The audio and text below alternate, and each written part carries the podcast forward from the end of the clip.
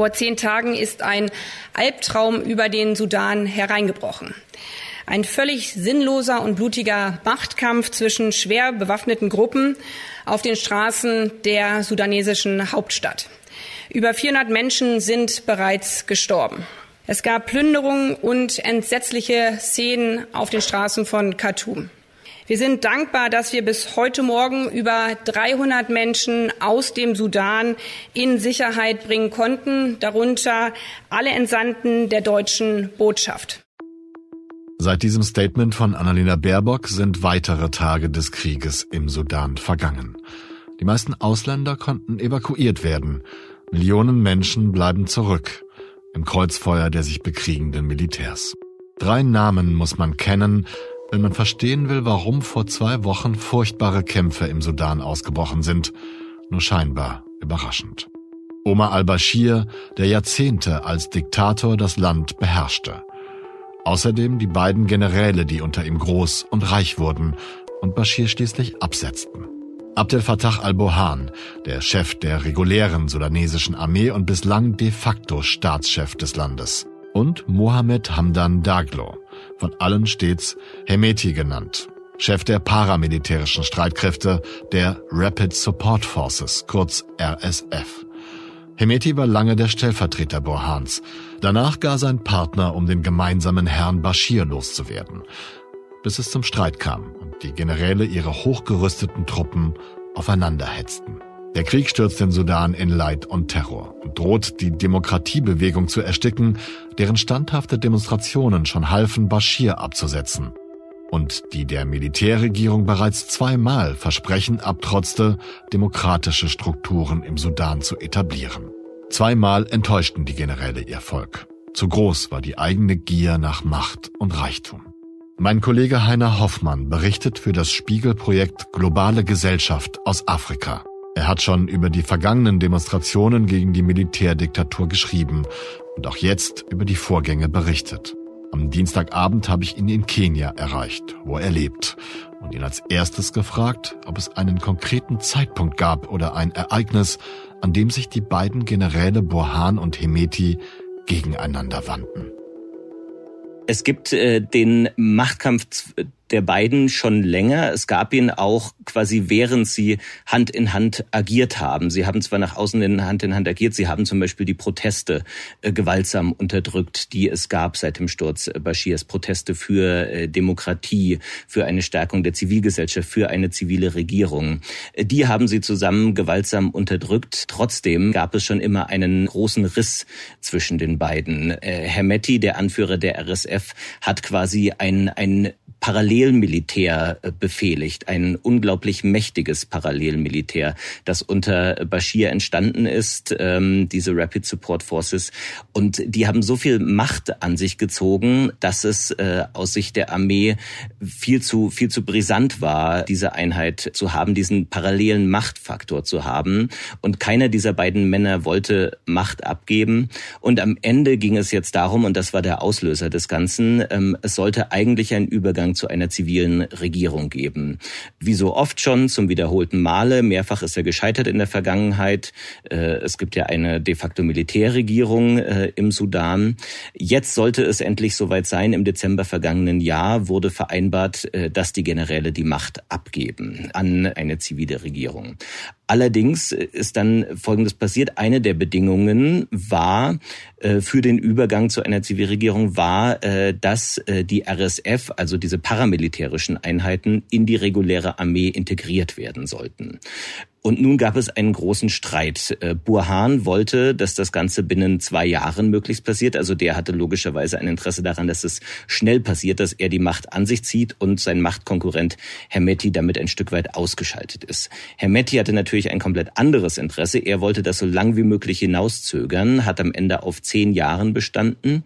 Und das hat den Streit äh, jetzt immer weiter eskalieren lassen zwischen den beiden. Dann gab es ähm, kurz vor dem Ausbruch der Kämpfe am äh, vergangenen Samstag äh, gab es dann Truppenbewegungen der RSF in Khartoum, haben sie Kräfte an neuralgischen Punkten zusammengezogen, haben auch Einheiten nach Khartoum verlegt. Und all das äh, hat dann am Ende dazu geführt, dass es zu einem äh, brutalen ja Krieg, kann man inzwischen sagen, oder muss man sagen, zu einem brutalen Krieg zwischen diesen Kräften gekommen ist. Ganz einfach darum, wer die Macht behält und wer sie nicht abgeben muss. Der Sudan erklärte am 1. Januar 1956 seine Unabhängigkeit und trat kurz darauf der Arabischen Liga bei. Zwei Bürgerkriege in der zweiten Hälfte des 20. Jahrhunderts spalteten das Land. Die Ursache lag bei beiden Konflikten in der wirtschaftlichen, politischen und sozialen Dominanz des arabisch geprägten Nordens über den überwiegend nicht-arabischen und nicht-muslimischen Süden des Landes. Diese Spaltung wurde unter der langen Herrschaft von Omar al-Bashir noch verstärkt. Bashir führte beispielsweise die Scharia wieder ein. Steinigungen, Auspeitschen und sogar Kreuzigungen galten als legale Strafen. Das CIA World Factbook gibt die Bevölkerung Sudans mit knapp über 49 Millionen Menschen an. Etwa 70 Prozent davon gehören zur sudanesisch-arabischen Gruppen. Daneben existieren mehr als 500 weitere ethnische Gruppen im Sudan. Mehr als 11 Millionen Sudanesinnen und Sudanesen sind einer Schätzung aus dem Jahr 2022 zufolge von ständiger Nahrungsmittelknappheit bedroht.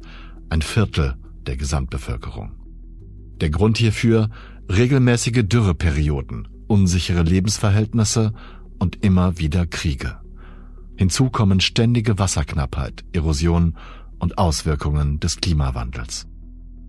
Gibt es schon irgendwelche Anzeichen, ob eine Seite die Oberhand gewinnen kann oder sind diese Kräfte ungefähr gleich stark, was ja einen längeren Konflikt bedeuten würde. Also logistisch äh, müsste man annehmen, dass die Armee eigentlich, also die reguläre Armee, die Oberhand haben müsste, weil äh, die haben am Ende die bessere Ausrüstung, die haben Kampfjets, die können Luftangriffe starten, was sie auch machen in großer Zahl.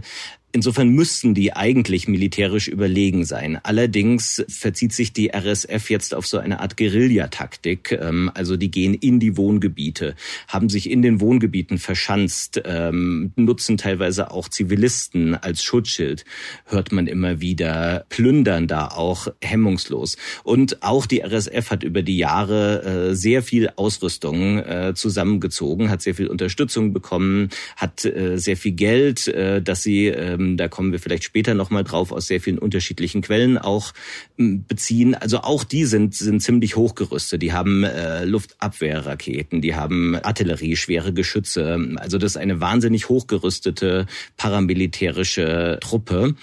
Und die kämpfen jetzt bis zur letzten Patrone äh, wahrscheinlich. Es ist sehr schwer, da jetzt wirklich Frieden zu schaffen, weil ähm, Hermetti kann eigentlich nicht klein beigeben. Ähm, für ihn wäre jeder Kompromiss äh, eine Niederlage, weil er seine Macht eben nicht nicht abgeben will. Burhan, äh, der Chef der Armee, kann aber auch nicht äh, aufgeben. Er muss Hermetti irgendwie besiegen, um diesen Machtfaktor auszuschalten. Also es ist eine ziemlich ausweglose äh, Lage, wo die Gefahr auch groß ist, dass selbst wenn man jetzt einen Frieden schaffen würde äh, und Friedensverhandlungen gelingen, äh, dass es keine sehr dauerhafte Lösung wäre, weil am Ende der Machtkonflikt zwischen den beiden äh, erhalten bleibt. Also es gibt einige Beobachter, die davon ausgehen, dass es ein Kampf werden könnte, bis eine Seite am Ende gewinnt, wie auch immer so etwas aussehen soll. Wie kann, wie kann eine Seite gewinnen in so einer verfahrenen Lage und was, ja, was heißt das überhaupt? Ist, ist das überhaupt möglich, ein Sieg? Hm.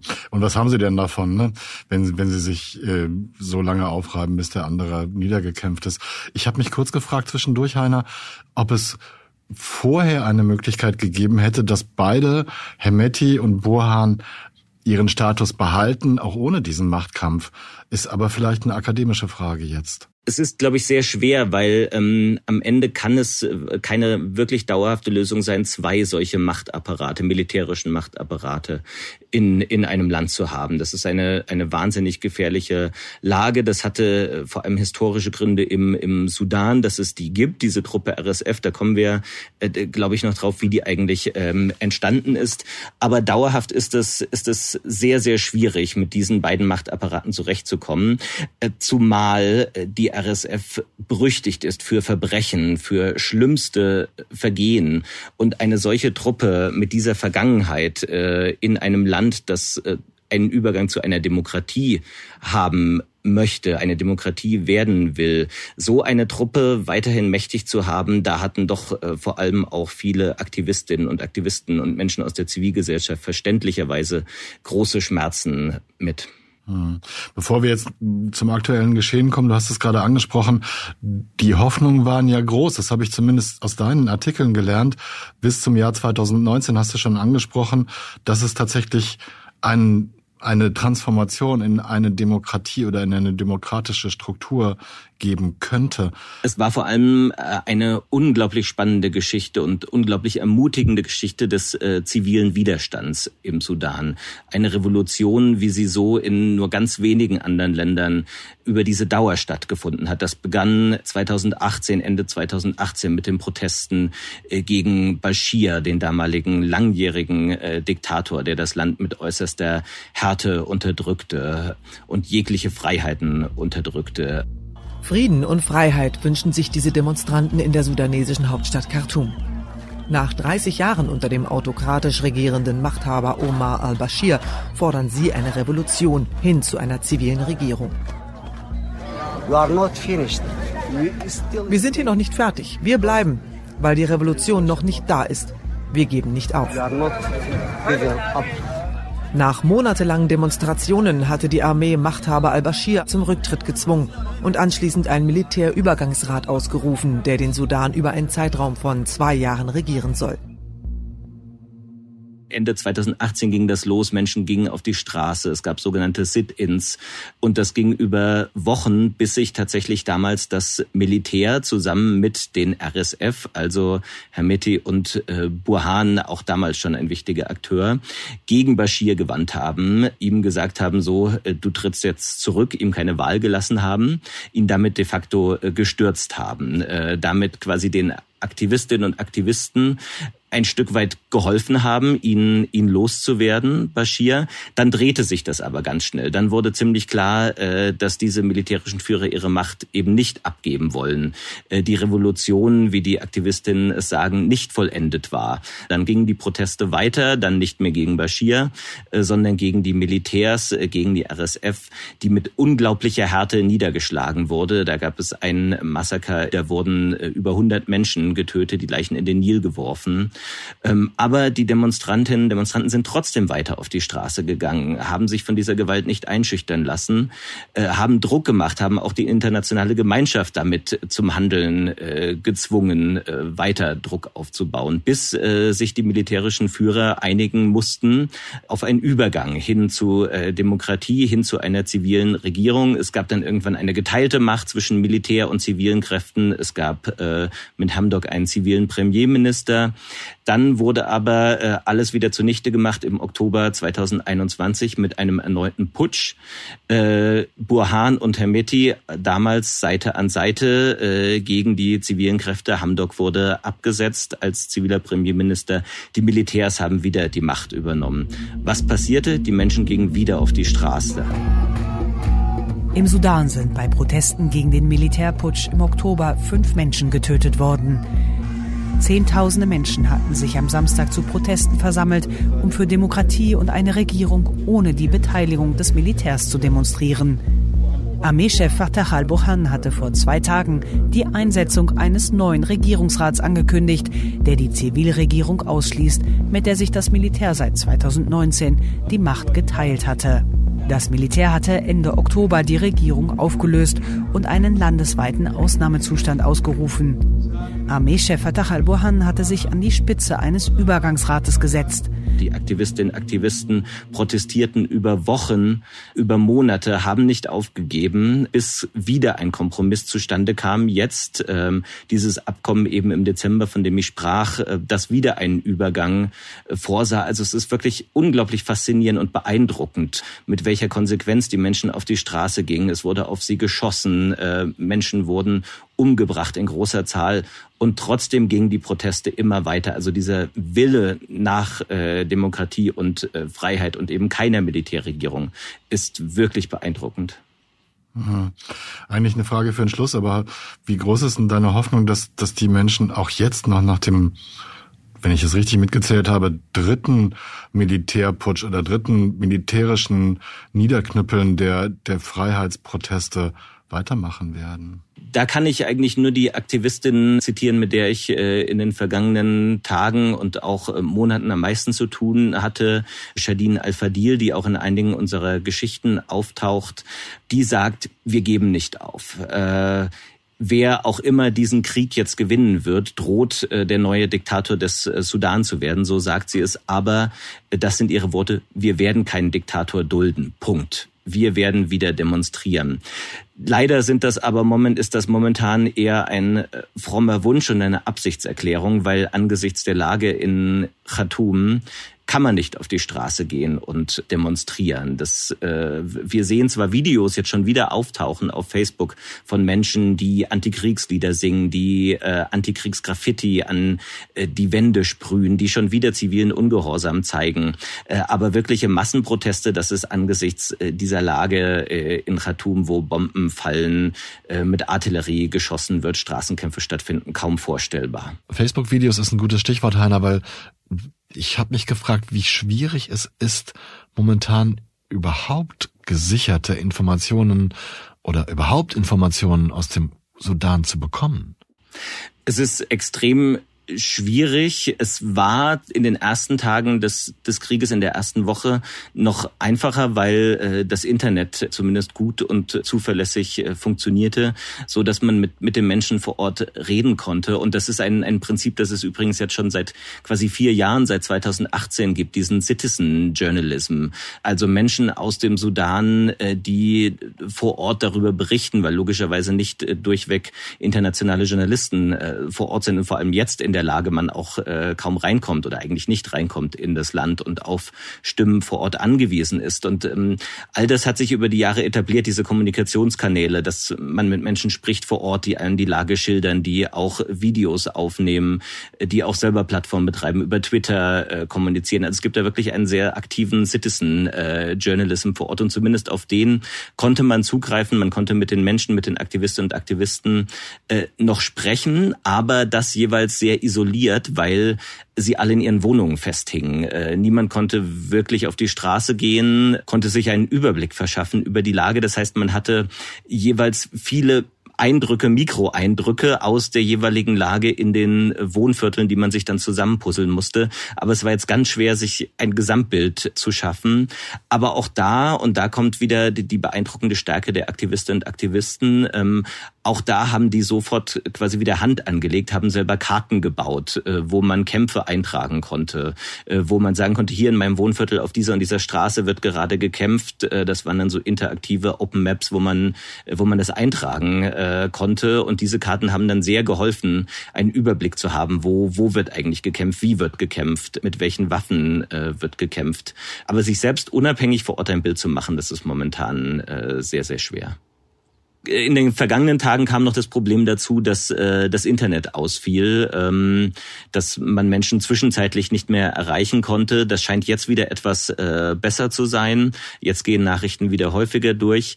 Ein anderes Problem ist, dass es in weiten Teilen der Stadt keinen Strom gibt. Das heißt, Menschen können ihre Handys äh, nicht mehr aufladen oder nur zu sehr bestimmten Zeiten aufladen, so dass man die dann auch äh, zwischendrin nicht mehr erreicht hat. Also es war alles wirklich nicht sehr leicht was ist denn mit der Bevölkerung? Hast du Anzeichen oder kannst du mir erklären, ob die Bevölkerung Teil dieses Konfliktes ist, also sich auf die verschiedenen Seiten schlägt und dem einen oder dem anderen General die Treue schwört oder ihn unterstützt? Da habe ich auch mit äh, Shadine Al-Fadil, der Aktivistin, darüber gesprochen, wie sie äh, das wahrnimmt. Und das fand ich eine sehr, sehr spannende Einschätzung von ihr, die ich auch teile, nämlich, dass die Jahre der Revolution, ähm, dieses Engagement dafür gesorgt haben, dass die Leute eben keine Lösung mit Waffengewalt äh, wollen, dass äh, der Willen auf, auf Frieden und auf einen friedlichen Übergang so groß ist und in den Köpfen auch verankert ist, dass es eben kein Krieg der Bürger ist. Also es ist quasi ein Bürgerkrieg, aber es ist ein Bürgerkrieg ohne Bürger. Man sieht jetzt nicht, dass sich massenhaft Menschen anschließen, einer Seite zuschlagen, wie das ja in vielen anderen solcher Bürgerkriege war, sondern es bleibt ähm, bisher auf diese militärischen Einheiten beschränkt und ich glaube, das ist ist wirklich auch ein Erfolg der, der Revolution in Teilen, dass das so ist. Ja, könnte, könnte am Ende noch, noch eine entscheidende Rolle spielen, ne? Diese, dieses Detail, finde ich. Woher kennst du Shadin Al-Fadil, habe ich mich gefragt. Wahrscheinlich, ich meine, du bist schon so lange in Afrika, hast du sie irgendwann im Sudan kennengelernt? 2021 war das, äh, direkt nach dem Putsch habe ich den Kontakt von ihr bekommen über andere äh, Aktivistinnen und so kam ich damals mit ihr ins Gespräch, habe mit ihr über diesen Putsch gesprochen, über zerplatzte Hoffnungen, über das Weiterkämpfen und sie war schon immer unfassbar hoffnungsfroh, hat immer mit starker Stimme gesprochen, einen ganz festen Willen gehabt. Ähm, also sie ist eine unglaublich starke Frau und das kam für sie nie in Frage irgendwie aufzugeben und umso frustrierender ist es jetzt ehrlich gesagt mit ihr zu sprechen, weil ich habe sie noch nie erlebt wie, äh, wie in diesen Tagen und es war wirklich bedrückend. Zwischendrin konnte ich sie lange nicht mehr erreichen. Dann sagte sie, sorry, ich konnte mich nicht melden, ich hatte einen Nervenzusammenbruch. Also die, man hört es auch, ihre Stimme klingt jetzt anders. Sie klingt viel brüchiger. Ähm, sie ist, sie ist wirklich fertig, äh, logischerweise von dieser Situation. Jetzt verlässt sie das Land. Also ich hatte erzählt, sie will weiterkämpfen, aber momentan ist sie gerade auf dem Weg. Ich will nicht zu viele Details äh, verraten, um sie auch ein Stück zu schützen, aber sie ist jetzt auf dem Weg äh, raus äh, aus dem Sudan in ein Nachbarland, weil weil sie sagt, es, es geht nicht mehr. Wir hatten an einem Morgen dann ganz kurz gesprochen, als eine Verbindung wieder zustande kam. Da sagte sie, sorry, ich kann jetzt nicht lange. Äh, bei mir ist gerade äh, im Garten ein Geschoss eingeschlagen und explodiert der äh, Gärtner, der Wächter von dem Haus und ein Freund sind äh, gestorben, waren auf der Stelle tot. Ich muss jetzt hier raus und dann ist sie geflüchtet, ähm, zwei Stunden südlich äh, von Khartoum, also theoretisch zwei Stunden südlich. Die haben fast äh, den ganzen Tag und eine ganze Nacht gebraucht, um da anzukommen, äh, sind da durch die Gefechte gefahren, haben es aber geschafft und sie schrieb noch eine ganz kurze Nachricht: äh, Mir geht es definitiv nicht gut. Ähm, das war ähm, so eine der letzten Nachrichten jetzt, die von ihr kamen und das ist schon wirklich bedrückend, wenn man sieht, wie viel, wie viel Stärke sie immer hatte. Also auch nach diesem Rückschlag des Putsches 2021, als die Revolution wieder zunichte gemacht schien, wie viel Stärke sie immer hatte und, und wie sie jetzt klingt. Also was, was der Krieg mit den Menschen vor Ort macht, das, das kann man wirklich nur erahnen aus der Ferne. Um den aktuellen Konflikt im Sudan zu verstehen, erzählte mir Heiner, muss man wissen, was seit 2003 in der Region Darfur geschieht. Schwarzafrikanische Stämme rebellierten damals gegen die arabisch geprägte Regierung von Diktator al-Bashir. Sie forderten mehr Mitbestimmung im Staat und mehr Hilfe für ihre Region, in der drei der westlichen Bundesstaaten des Landes liegen. Die Regierung ging mit äußerster Härte gegen die Rebellen vor. Allein in den ersten fünf Jahren bis 2008 kamen einer UN-Schätzung zufolge mehr als 300.000 Menschen ums Leben. Millionen flohen vor den Regierungstruppen und ihren brutalen Helfern. Die Reitermiliz der Janjaweed, was sich etwa mit berittene Teufel übersetzen lässt, machten sich als besonders grausame Aggressoren einen Namen. Einer ihrer Kommandanten damals, General Hemeti. Auch sein jetziger Gegenspieler, General al-Borhan, war als Kommandeur der lokalen sudanesischen Streitkräfte in den Darfur-Konflikt verwickelt. Auch er machte sich dort einen Namen als rücksichtsloser Feldherr. Beide Generäle verdanken also dem Ex-Diktator Omar al-Bashir ihren Aufstieg, ihre Macht und auch ihren Reichtum. Es ist eben historisch ähm, sehr spannend, weil vieles davon in der Zeit Bashirs äh, verwurzelt ist. Äh, ein, ein großer Teil dieses Konflikts, der jetzt ausbricht, weil Bashir die Janjaweed groß gemacht hat. Also er hat dort eine arabischstämmige Miliz äh, groß gemacht, ähm, die unglaubliche Verbrechen äh, verübte. Und ähm, Hermetti als einer der Anführer dieser Milizen wurde so groß, äh, so mächtig. Dann irgendwann wurden ihm als Nachfolger der Janjaweed daraus hervorgegangen die Rapid Support Forces anvertraut, die Führung äh, dieser, dieser Truppe, dieser paramilitärischen Einheit. Und eine Idee Bashirs war, äh, damit zu verhindern, dass das reguläre Militär gegen ihn putschen kann, indem er quasi diesen diesen zweiten Machtpol äh, an seiner Seite schafft. Es sollte ein Stück ein, ein Schutz davor sein. Am Ende äh, hat es nicht funktioniert. Die Armee äh, hat sich mit der RSF dann am Ende gegen ihn äh, verbündet, ähm, an äh, vermeintlich an der Seite der Demonstranten haben ihn gestürzt. Ähm, aber daraus äh, daraus geht das quasi alles hervor. Also es ist es, es ist mit dem Darfur verbunden. Es ist mit dem Krieg in Darfur verbunden. Insofern als dass diese Einheiten dort äh, so unfassbar erstarkt sind und die die Konfliktlinien sich ähm, ja, aufgemacht haben. Und jetzt schreibt ihr, dass die Armee, und ich denke mal, da kann man die, die Rapid Support Forces mit dazuzählen, ein Staat im Staat ist. Korrigiere mich, wenn, wenn ihr nur die reguläre Armee gemeint habt. Dann hat doch die, die normale Bevölkerung im Grunde gar keine Chance, da schlichtend oder sogar friedensstiftend einzugreifen, sondern man muss warten, bis dieser Konflikt ausgetragen ist, oder? Ja, es sind tatsächlich beide äh, beide ein Staat im Staate, äh, die RSF. Also zwei Staaten. Und, äh, ja, und Staat äh, das ja. Militär. Ähm, was auch daran liegt, dass sie unglaublich großes wirtschaftliches Interesse, wirtschaftliche Verflechtungen haben. Und das ist natürlich sehr schwer jetzt für, für alle anderen nicht militärischen Akteure da ähm, zwischenzugrätschen. Die einzige Chance ist weiter Druck auf ähm, die internationale Gemeinschaft, auf die Nachbarländer mit Einfluss, äh, vor allem die Golfstaaten auch äh, auszuüben, die zu einer Lösung äh, zu drängen. Wir wissen aber auch, dass viele Akteure vor Ort auch aus der Zivilgesellschaft versuchen, äh, direkt zu kommunizieren kommunizieren mit ähm, Burhan, auch mit äh, Hermetti. Also auch da scheint es Kommunikationskanäle äh, zu geben. Das zumindest sagen uns einzelne ähm, Aktivistinnen und Aktivisten.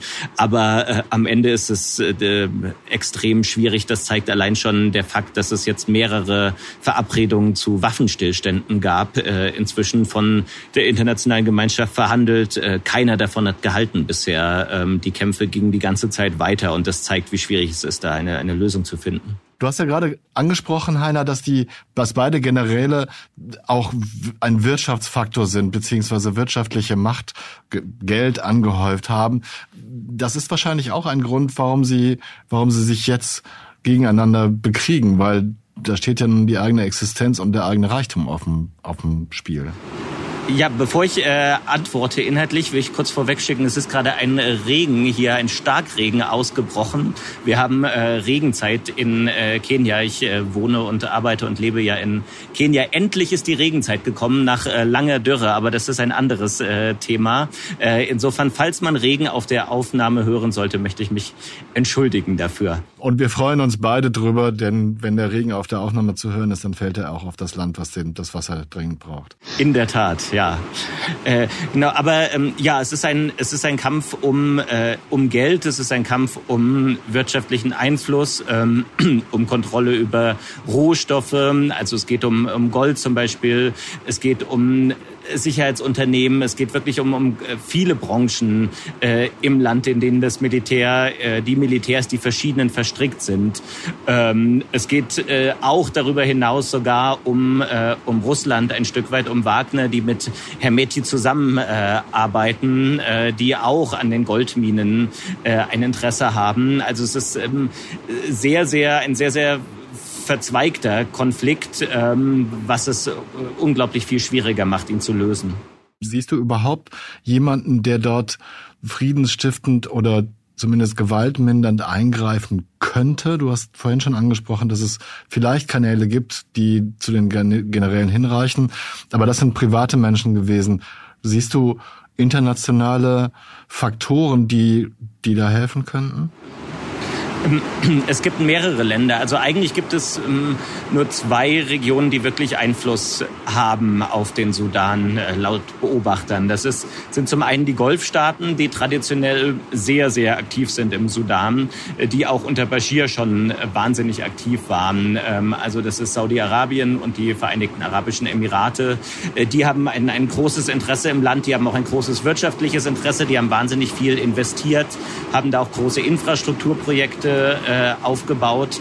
Ähm, und denen ist äh, eigentlich an, ähm, an einer einvernehmlichen Lösung gelegen, weil, das sagen zumindest Experten, die waren immer eng an den Militärs. Die Militärs äh, haben ihnen geholfen, diesen Einfluss zu sichern. Und die wollen zum einen, dass die Militärs mächtig bleiben, könnte man sagen. Äh, sie haben aber kein Interesse daran, dass sich die Militärs gegenseitig bekriegen, weil das äh, quasi ihre Stakes im Land gefährdet, ihren Einfluss äh, gefährdet. Es ist schwer zu sagen, was da genau hinter den Kulissen passiert. Etwas öffentlicher tut es die USA, die auch Einfluss haben noch im Sudan. Die, äh, die kommunizieren äh, das ziemlich offen. Also auch Blinken war da recht proaktiv, äh, hat immer wieder sehr deutlich zu einem Waffenstillstand aufgefordert, hatte auch Verhandlungen geführt, hat mit den Konfliktparteien jeweils gesprochen. Auch, also auch die USA könnte etwas erreichen, aber man hat ja bisher gesehen, dass die Waffenstillstände, die vereinbart wurden, auch äh, teilweise unter Federführung der USA einfach nicht gehalten haben. Es gibt noch weitere Länder, die eine Rolle spielen. Ägypten zum Beispiel, ähm, die ähm, traditionell auch äh, sehr, sehr großes Interesse im Land haben wo die RSF sagt, äh, sie seien eher an Burhan. Äh, da gab es zwischendrin auch äh, fast schon eine Eskalation, als die RSF äh, ägyptische Militärs vor Ort festgesetzt hat, äh, die dort offiziell zu Trainingszwecken sind, dann aber wieder freigelassen hat. Ähm, also auch Ägypten hat einen Einfluss in der Region. Ja, das sind die Länder, die am Ende das Ruder noch rumreißen könnten. Und was ist mit der EU? Also ich weiß aus unserem Vorgespräch, Heiner, dass die Europäische Union nicht so große Hebelwirkung entfalten kann wie die Golfstaaten oder auch die USA im Sudan. Aber wie, wie blickt denn Europa auf den Sudan und auf den Konflikt? Also die EU hat äh, über die vergangenen Jahre eigentlich immer mit einem Fokus auf den Sudan geguckt, nämlich als Land, das bei Migration eine Schlüsselrolle spielt. Ein Land, äh, über das sehr viele Flüchtlinge kommen, Geflüchtete aus Äthiopien oder Eritrea, auch aus dem Sudan selbst oder eben Geflüchtete, die Sudan als Transitland genutzt haben. Und äh, vor allem ab 2015 äh, geriet dann der Sudan sehr stark in den Fokus äh, der EU weil man verhindern wollte, dass Flüchtlinge von dort kommen. Da wurden Abkommen geschlossen, äh, da wurde Unterstützung äh, geleistet für den Sudan und tatsächlich haben auch äh, in dieser Migrationsabwehr die RSF eine zunehmende Rolle gespielt, weil sie äh, eben auch mit dem Schutz der Grenzen beauftragt wurden im Norden und quasi in Teilen dafür gesorgt haben, dass die Geflüchteten äh, nicht mehr kamen. Ähm, Herr Metti hat äh, da Reden gehalten und hat gesagt, äh, ja, liebe EU, ihr seht, ich bin jetzt quasi euer, euer Gatekeeper. Ähm, wir brauchen mehr Unterstützung. Äh, wir halten euch ja die Geflüchteten fern. Und er ist ein Stück weit auch damit gewachsen und hat versucht, sich zu rehabilitieren und seine brutale Vergangenheit zu rehabilitieren, dadurch, dass er quasi Geflüchtete äh, offiziell abgehalten hat. Die EU hat immer gesagt, wir arbeiten nicht mit der RSF zusammen. Es gibt da keine direkte Kooperation. Aber wenn man mit dem Sudan zusammenarbeitet, arbeitet man irgendwie auch immer äh, mit der RSF RSF zusammen. Also es, ist, es hat mir zumindest niemand schlüssig erklären können, wie man das äh, am Ende wirklich verhindern will. Insofern hat die EU immer diesen Fokus Migrationsabwehr ähm, gehabt und das muss sie sich, glaube ich, jetzt auch vorwerfen lassen, dass sie da dann äh, zu blauäugig war, auch äh, in den Akteuren, die eine Rolle gespielt haben. Also das, das hat schon damals unter Bashir begonnen. Da hatte äh, die EU selbst wenig Berührungsängste mit äh, Bashir, wenn es äh, um die Frage ging, Geflüchtete fernzuhalten. Da hat man sich auch nicht gescheut, dann eben Verhandlungen mit dem Sudan äh, darüber zu führen, mit einem brutalen Diktator. Das muss sich die EU vorwerfen lassen. Wie groß schätzt du denn die Gefahr ein, dass der Konflikt im Sudan auf Nachbarstaaten oder auf die ganze Region am Horn von Afrika übergreift, Heiner?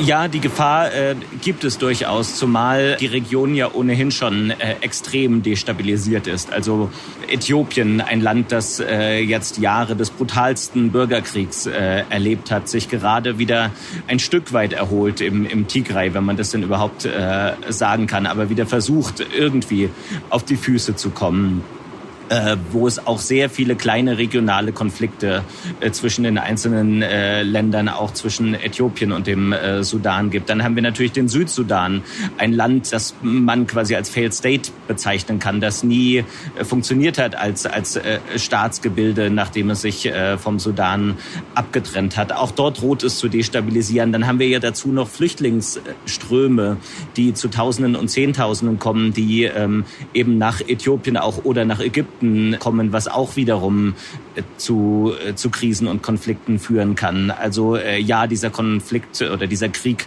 droht tatsächlich auch Potenzial, zerstörerisches Potenzial über den Sudan hinaus zu entfalten. Zum Schluss möchte ich dich noch was Persönliches fragen, Heiner, denn du berichtest schon so lange aus Afrika und lebst auch schon so lange dort. Du hast intensiv über die Demokratiebewegung der Menschen im Sudan berichtet. Und ich habe mich gefragt, was macht das denn mit dir, wenn du jetzt diese Vorgänge siehst? Es ähm, war teilweise wirklich sehr schwer, vor allem die Gespräche mit äh, Shadin. Also das war, das war wirklich das, das Härteste als das Geschoss in der Wohnung eingeschlagen ist, als ähm, sie geschrieben hat, ich hatte einen Nervenzusammenbruch, als wenn sie schreibt, äh, es geht mir definitiv nicht gut. Und eben diese, also quasi dabei zuzugucken, wie diese Person zerbricht, äh, diese Person, die, die so viel Kraft und Stärke ausgestrahlt hat über all die Monate und letzten, letzten Jahre und diesen Widerstand eben auch so stark mitgetragen hat, wie diese Person zerbricht, ähm, da, da das macht natürlich was mit einem und da kann man nur drüber nachdenken, wie geht es den Millionen anderen in, in äh, Khartoum? Wie geht es den Menschen, die in ihren Wohnungen eingeschlossen sind, äh, die keine medizinische Versorgung mehr haben? Mein äh, Kollege Fritz Scharp hat heute ein Interview äh, gemacht mit einem Arzt in Khartoum und von dem sich die Zustände im Krankenhaus schildern lassen, was eine Katastrophe ist. Also haben noch äh, zehn Krankenhäuser vielleicht offen äh, in dieser Stadt von weit über 50. Gleichen Dinge auf den Straßen. Menschen sind in ihren Wohnungen eingeschlossen, haben keine Medikamente mehr, das Wasser ist weg, die Lebensmittel gehen zu Ende, Menschen mit chronischen Krankheiten können in keiner Weise versorgt werden. Also da kann man sich vorstellen, was, was das für Traumata in den Menschen auslöst und wie groß die humanitäre Krise jetzt ist in einem Land, in dem ohnehin schon Hunger herrschte, auch schon vor diesem Krieg.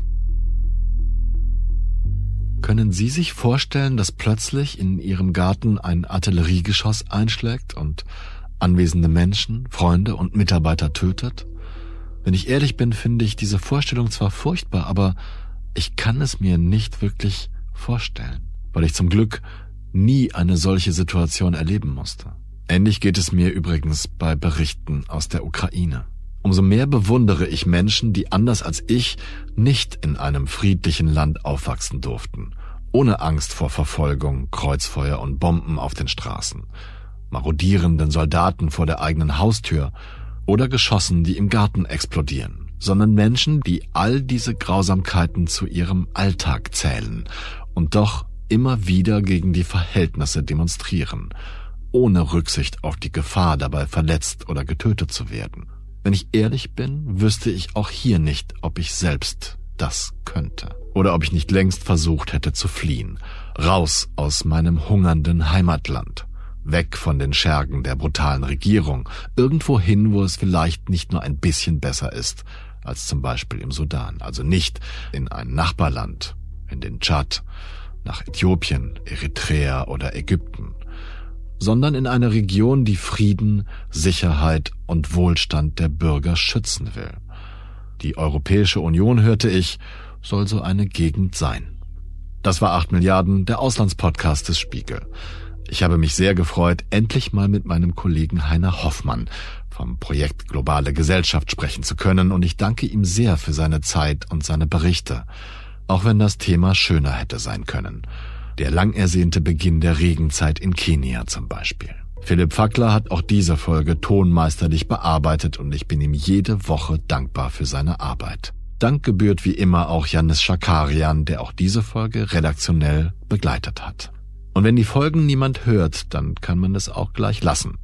Acht Milliarden aber hören viele Menschen und deshalb ist es mir wichtig, Ihnen allen, verehrte Damen, Herren und diverse Wesen, am Ende jeder Folge dafür zu danken. Bleiben Sie tapfer und gesund. Ich verbleibe bis zur nächsten Folge, Ihr Olaf Häuser.